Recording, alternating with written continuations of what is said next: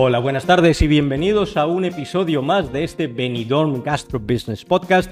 Mi nombre es Humberto HJ Normey, aquí lanzando el episodio que corresponde hoy con eh, la compañía siempre de el personal de Parallel Studios, que creo que tengo a mi izquierda hoy a Ale Ronzani de Parallel que me hace la típica señal papal, ¿verdad? Aitor para decirnos que podemos iniciar y además es un doble, cuádruple, triple gusto estar con ustedes esta tarde porque cuento con Aitor Contreras de Dupla Digital. Aitor, ¿cómo estás? Estoy muy bien, encantado de verdad que, que, podamos estar hoy compartiendo este, este momento. E, es una alegría porque además aquellos que siguen el podcast sabrán que hicimos un arranque, un arranque un poco in extremis la otra ocasión que tuvimos de hablar contigo.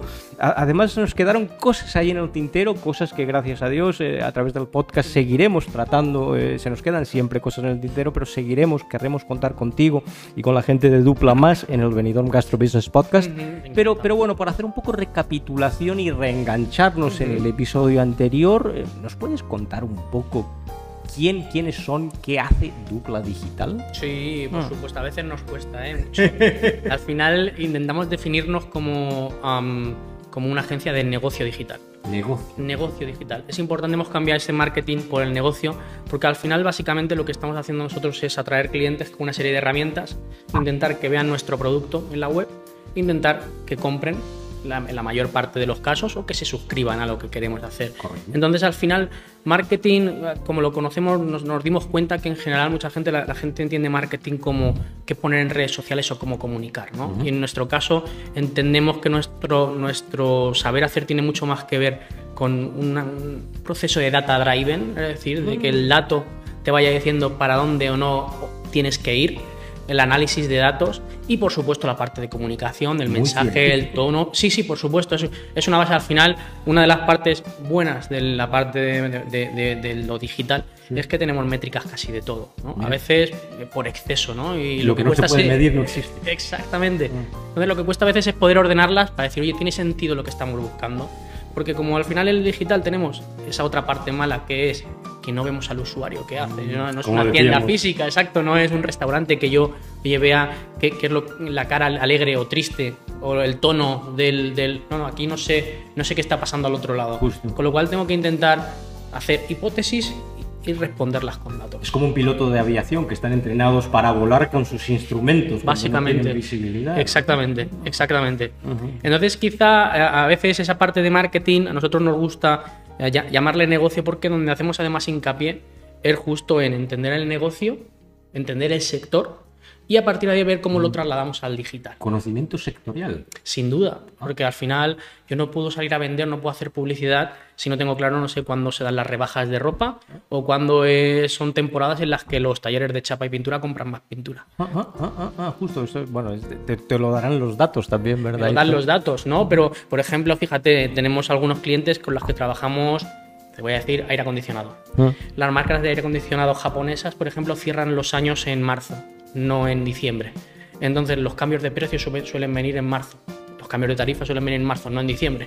Con lo cual es un punto en el que uno tiene que estar atento porque en febrero decimos aprovechen los últimos días de la tarifa antigua a la tarifa nueva. Entonces, si esto no conocemos el sector, yo puedo estar haciendo publicidad, puedo estar haciendo redes sociales, pero básicamente estoy haciendo algo masivo, como algo mecánico que no tiene sentido mm. para el negocio de mi cliente. Orientado a negocio siempre, ¿verdad? Nosotros empezamos, de hecho, justo así, no, no sabemos hacerlo al revés. Tenemos que entender el negocio y luego ver cómo se adapta, no al revés, si no, no sabemos por dónde empezar. Hmm. Entonces, Aitor, eh, hablábamos antes y te voy a lanzar una pregunta un poco así a bocajarro, pero has tocado una cuestión que para los, las personas que siguen el venidor Gastro Business Podcast es importante.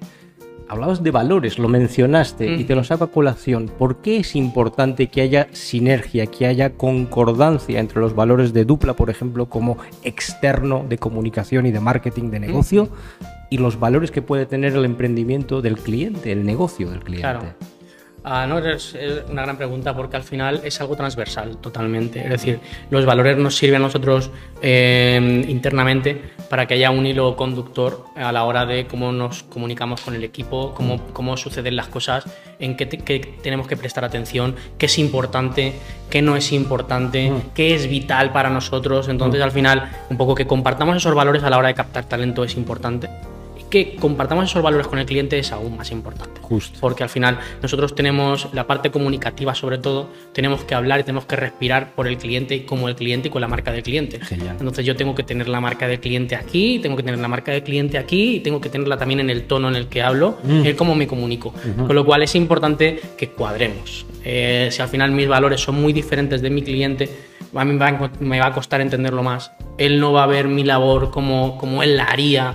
Entonces, como que ya hay más obstáculos. Es importante que, que sí que se compartan valores. Además, cuando se comparten valores, eso es un, un hecho no cuantificable normalmente, pero que al final tiene un efecto en Lo tiene, ¿verdad? Totalmente. En- primero en cómo pasamos el día a día, cómo afrontamos las cosas, cómo afrontamos los picos de trabajo, Mm. cómo afrontamos ese, e- esa milla extra que queremos hacer siempre con el cliente, el tener la voluntad y el- gusto por hacerla, y por supuesto cómo se traslada eso en resultados. The extra mile que dicen los Eh, americanos. Exacto. A- Al final ese extra mile siempre acaba siendo más venta, más comunidad, siempre acaba siendo un KPI que dices, oye, no sé por qué salió, ¿no? Porque hicimos esa cosa extra. Esa cosa extra la hicimos porque recuerdas qué emoción teníamos por las dos partes y cómo queríamos que eso calara. Nuestro compañero Fernando Peguero habla mucho de la emoción, es una cosa importante para él y es súper importante también para la gente que sigue el podcast. A veces, no sé si habrán escuchado, Aitor y la gente que sigue el podcast, aquello que dicen que el héroe no es más valiente que cualquiera, es valiente cinco minutos más. Sí. ¿verdad? Sí, y, sí. y esa, y, esa, y esa es la milla de la que hablábamos, pero, pero has, tocado, has tocado un punto importante y un punto que la gente que sigue el podcast sabe que hacemos mucha incidencia en él, que es la importancia de dejarse, dejarse asistir por un profesional en muchas cosas, también en la comunicación de negocio. Eh, yo entiendo a veces que, que hay una cierta reticencia a hacerlo porque, claro, a pesar de que comulgo en el podcast, comulgamos con eso que dices, esa, esa consonancia y concordancia que tiene que haber a nivel de valores, no es frecuente que todo el mundo entienda esa Sí, importancia. Pero cuando existe, como en el caso de Dupla Digital con sus clientes, ¿por qué es importante que alguien pueda coger y decir, mira, yo voy a recurrir a personal externo para esto? Sí. Fíjate, eh, mm, depende mucho la casuística, ah, pero sí que es cierto. eh, Primero voy a ir a, la- a una parte que me gusta mucho de tu pregunta, que es la necesidad de poco hacer, ya no recurrir a un profesional, sino hacerlo profesional. En, en mi sector esto es muy importante porque muchas veces identificamos a parte digital con marketing y identificamos mar- marketing con redes sociales, identificamos redes sociales con qué me gusta o qué no me gusta a la hora de que publiquen. Entonces muchas, muchas veces oye, se, se- se interpreta nuestro trabajo, que es- tiene mucho que ver con publicidad, con automatización, con conocimiento de negocio, con tracking, con CRO y también con redes sociales, pero es una patita mucho más pequeña como que se colapsa todo ese mensaje y no, eh, nuestro trabajo es solo lo que se publica en redes y lo que se publica en redes no me gusta. Y el me gusta o no me gusta, parece ser que además en cierto, eh, el que no me gusta o no me gusta un mensaje, o que no me gusta o no me gusta una foto, todo el mundo parece con, con criterio para saberlo, ¿no? ¿Verdad? Y esto... a mí Esto lo hace mi primo. Eh, Sí, el sí, exactamente, exactamente. Fíjate, nosotros tuvimos un caso, yo estuve mucho tiempo trabajando en, en el grupo hotelero Palladium, en, en Ibiza, de, de- de- de Matutes, y yo recuerdo que éramos 75 en el departamento de marketing. 75, 75. personas en el departamento. Y había una cosa curiosa, habían, no sé, éramos 12 o 13 diseñadores, tres o cuatro personas de copy. Ostras, Y luego está- haciendo copia. Sí, sí. Y luego, por ejemplo, estamos, estaba yo sobre todo por la parte publicitaria, que es más puramente número. Y la parte también estratégica. Entonces yo recuerdo que al final siempre todo el mundo, el director de ventas, ¿no? Venía, subía a nuestra planta y esto, este diseño no me gusta, este copy no me gusta, ¿no? como que todo vale, pero a mi mesa nadie se arrimaba. Y yo me he dado cuenta que, que todo el mundo parece ser que, Que tenga la autoridad sí, sí, para sí. esto y para lo otro no. Yo, yo he pensado, ojo, porque los copies los estamos, fíjate, los copies, nosotros, ¿qué, qué podemos hablar de nuestro hotel? Nosotros hacíamos un análisis de, las de los 5.000 reviews que habíamos tenido para un hotel de Caribe y nosotros creíamos que como marca lo que teníamos que hablar era de premium. Y sin embargo, cuando nos dábamos cuenta de los reviews, lo que hablaba la gente era qué espectacular el staff. Y los reviews te estaban dirigiendo. Exacto.